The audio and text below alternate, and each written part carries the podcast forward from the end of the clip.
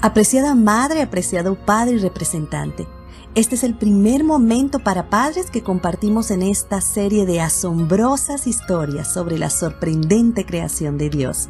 Y es para mí un verdadero privilegio encontrarme contigo.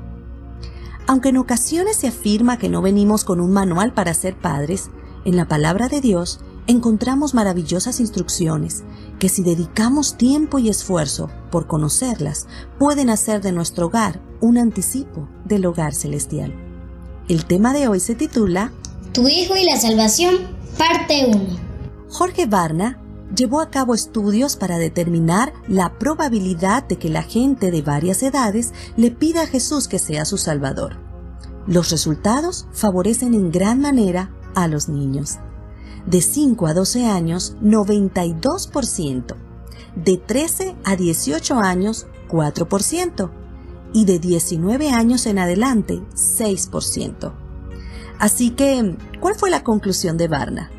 Él concluyó que si las personas no aceptan a Cristo Jesús como su Salvador antes de llegar a sus años de adolescencia, su posibilidad de que lo hagan más adelante es mínima. De igual forma, la Biblia disipa todo escepticismo sobre la validez de los asuntos que tienen que ver con la fe de los niños. En Hechos 2.39, Pedro dice, Porque para vosotros es la promesa, y para vuestros hijos, y para todos los que están lejos, para cuantos el Señor nuestro, Dios llamare. La palabra griega technon, usada en este texto, significa literalmente niño ya sea hijo o hija. La promesa de la cual Pedro habla es la de la salvación, la cual está claramente disponible para todos los niños. Por otro lado, Romanos 19 revela los criterios para la salvación. Que si confesares con tu boca que Jesús es el Señor y creyeres en tu corazón que Dios le levantó de los muertos, serás salvo.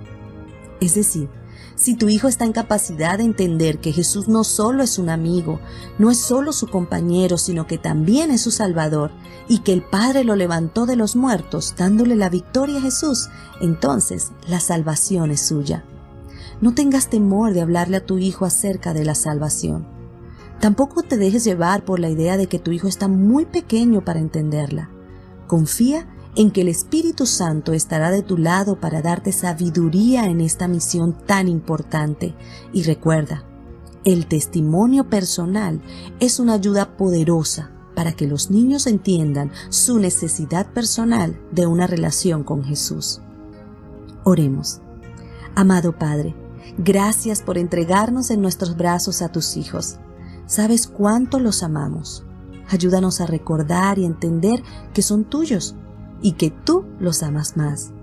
Fortalécenos en el cumplimiento de esta tarea y permítenos llevarlos sanos y salvos hasta tus brazos nuevamente cuando vengas a buscarnos.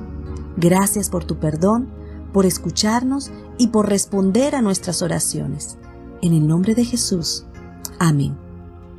No dudes en buscar fortaleza y sabiduría en el mayor ejemplo de paternidad en la historia del universo, nuestro amado Dios. Que Él te bendiga.